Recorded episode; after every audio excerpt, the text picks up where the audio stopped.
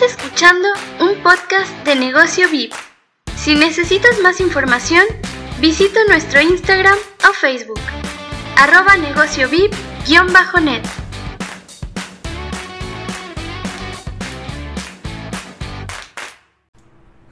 Muy buenos días, muy buenas noches, muy buenas tardes a toda la audiencia de nuestros podcasts que nos escuchan todos los días por medio de Spotify, Google Podcasts, Apple Podcasts, Amazon Music y también en tu Alexa. Tenemos en otra en otro podcast nuevamente, en otro en otra reunión, otra entrevista. Esta vez eh, tenemos a un colega que muchas veces lo suelo pasar, digo colega porque he trabajado en el área gastronómica y puedo dar fe que muchas veces es un laburo muy sacrificado. Motivo de ello es que también eh, suele ser muy sacrificado el hecho de llevar un emprendimiento de este tipo y esto fue quizás el hincapié que me llamó a mm, querer entrevistarlo y que nos cuente un poquito también desde su punto de vista cómo es su emprendimiento. Que tengamos en cuenta, él tiene un emprendimiento, eh, un emprendimiento, una pequeña mediana empresa llamada Señor Tortilla. Tengamos en cuenta, un emprendimiento es apenas empezar. Y, y considero que su experiencia lo precede y seguramente ahora nos va a contar un poquito al respecto. Muy buenas tardes, Diego, ¿cómo estás? Hola, ¿qué tal? ¿Cómo estás? Muy bien, muchísimas gracias por la invitación. Eh, bueno, primero que nada, em, me gustaría que me cuentes un poquito sobre tu emprendimiento, sobre tu pequeña empresa, o cómo la definirías. Eh, difícil de, definir. Eh, empresa sí, digamos, que podría serlo. Eh, surge, es más que nada un negocio familiar eh, que surgió desde, desde el conocimiento gastronómico y de poder brindar un servicio. Básicamente es eso. Empezamos siempre pensando en el trabajador, en el que pasa por ahí 8, 10, 11 horas afuera de su casa y que se ve obligado a, comer, a almorzar. Entonces, bueno, de esa manera surgió. poder acompañarlos en eso más que nada tomando en cuenta las condiciones que siempre tenemos en nuestro país. Eh, no todos los trabajadores de, un sueldo ordinario pueden parar todos los días en un bar y gastar fortunas. Entonces, bueno, la idea es acompañarlos desde ahí. Bien, genial. ¿Y mm, cuántos años ya llevas con, esta pequeña empresa? Eh, con esta en particular eh, debe hacer 7, 8 años, pero sí eh, son casi 30 de gastronomía. Claro, que tengamos en cuenta que la gastronomía, si bien suele ser muy sacrificado, tengo, tengo algunos años, como siempre he contado, algunos años en experiencia gastronómica, pero mm, ¿cómo fue que empezaste en el área gastronómica? ¿Cómo fue que se te dio por decir, ¿cuál, ¿cuál fue el camino realmente desde que empezó hasta que dijiste, voy a abrir mi pequeña empresa de viandas? Eh, empecé desde chico eh, porque no había otra cosa. Eh, cuando uno arranca a hacer las primeras armas a nivel laboral, no siempre puede elegir lo que quiere. Tocó este camino en un momento y bueno, después con el tiempo uno se da cuenta si tiene o no tiene el don, porque pasa por ahí, si no tenés el don de la cocina puedes estar toda una vida eh, si no tenés sazón, si no tenés mano, muñeca, eh, la gente no, no te sigue. Eh, y bueno, a partir de ahí siempre me gustó hacer las cosas por mí mismo. por ahí es una forma de ser, de poder hacer las cosas a mi manera. Y bueno, y así, así empecé. Empecé como cualquiera, trabajando para otro, y bueno, y de a poquito armando la idea de lo que hoy es, después de tanto tiempo, Señor Tortilla con este nombre y este formato. Bien. Em, me contabas antes de comenzar la entrevista que por ahí tenías un pequeño em, tropiezo con la tecnología al punto que no, sos muy adepto a la tecnología. Em, actualmente, a señor Tortilla, más allá de, Facebook, de, WhatsApp, ¿te pueden ubicar en algún otro medio que no sea WhatsApp? No. Ninguno. Solamente es eh, el WhatsApp y el boca en boca. No, no hacemos ningún otro tipo de publicidad ni siquiera folletos, eh, nada. Es boca en boca y, WhatsApp. Nada Bien, ¿y nunca se te dio, no sé, por agregar el, el negocio en el Google Maps, por ejemplo, decir, bueno, en el Google Maps vos podés agregar un hasta un kiosco, lo, que sea, una tiendita de, de 2x2 la podés agregar en Google Maps. Y gente que quizás no sepa que está tu negocio porque tengamos en cuenta no está rotulado para, para la calle, eh, una persona con un teléfono que diga, no sé, dónde puedo buscar comida, dónde puedo comer y por lo menos por ahí en una de esas le aparece tu negocio. No, no, sé, ¿No lo tuviste como opción o no lo ves a futuro tampoco o quizás sí? en principio no, no por el tipo de, eh, digamos, por el formato que tenemos. Ese tipo de publicidad eh, puede llegar a ser contraproducente en cuanto a cantidad de producción. Nosotros trabajamos de una forma y, tenemos un crecimiento permanente, siempre sostenido, pero que se puede mantener con la gente que hay o incorporando nueva gente muy de a poco. Eh, este tipo de publicidades eh, son tan masivas que regularmente te obligan a tener o, gente que no necesitas todo el tiempo o producto que no necesitas todo el tiempo. Y nosotros no trabajamos ni siquiera con un freezer. Nosotros trabajamos todo producto del día.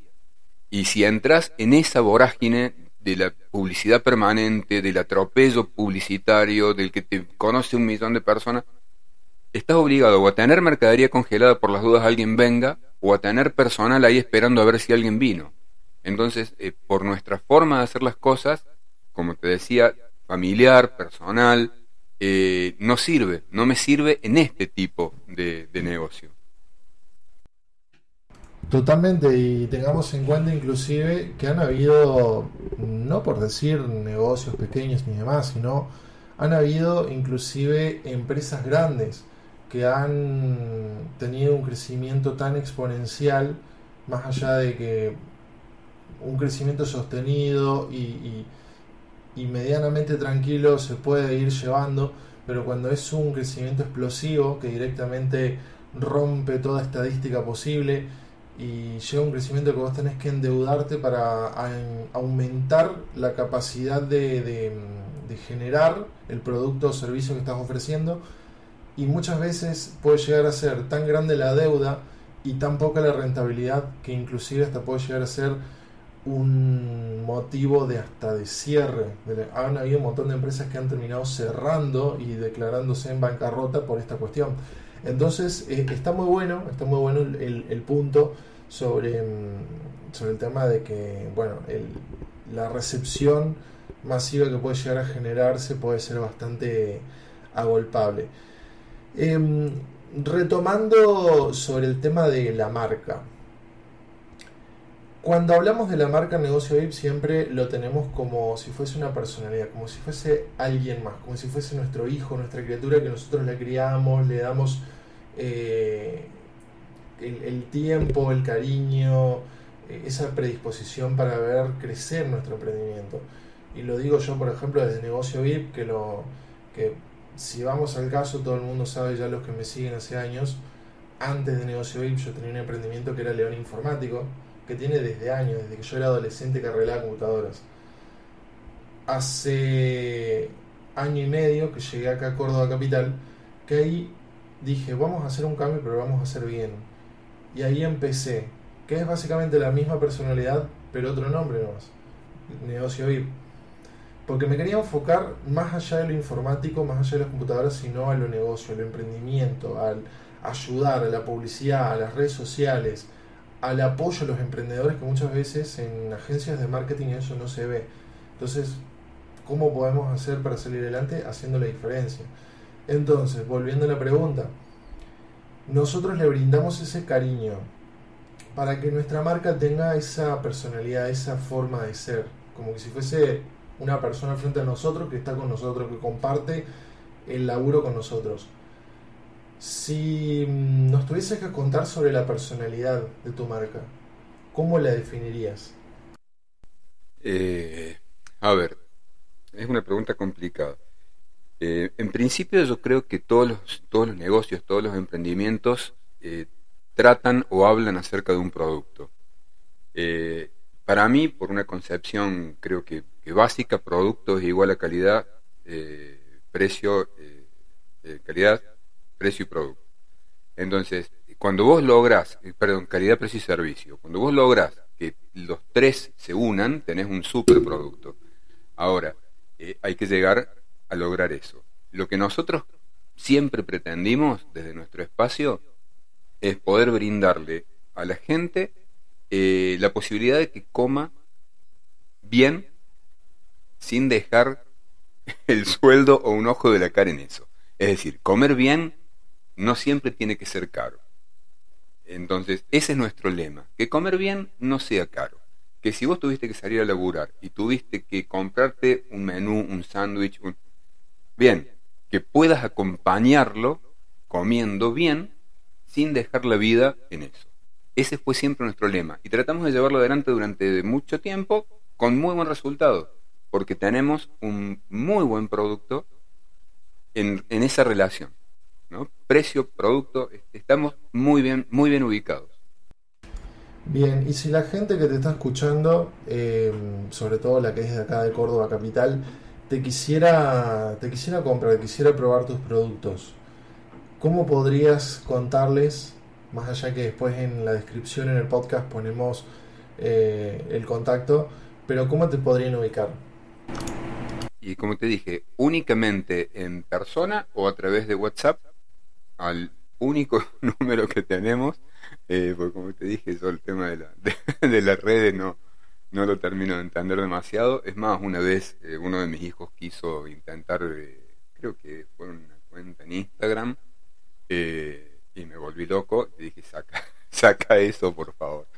Pero bueno, eh, siempre a través de nuestro WhatsApp, eh, 351-679-8000, desde las 9 de la mañana hasta las 4 de la tarde y desde las 8, 7 y media de la tarde hasta las 12 de la noche. Bien. Bueno, y como para ir cerrando, si tuvieras que definir tu emprendimiento con una sola palabra, qué es lo que vendes realmente. Si no, si no fueran productos, ¿qué es lo que vendes? Em, con una sola palabra. Me atrevería a decir comunión. Me atrevería a decir comunión. Porque al ser esto tan personal, eh, personal, familiar, el tipo de, relación que pretendo con cada uno de mis clientes es eso, de tener una comunión, una comunión, que ellos sepan que si un día se les hizo tarde, estamos, que si un día eh, se olvidaron la billetera, porque nos pasa, estamos.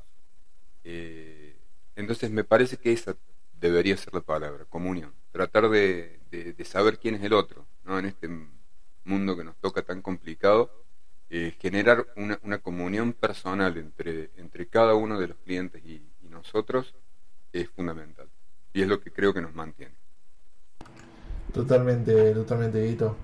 Eh, bueno, te agradezco un montón por tu tiempo, por haber asistido a esta entrevista.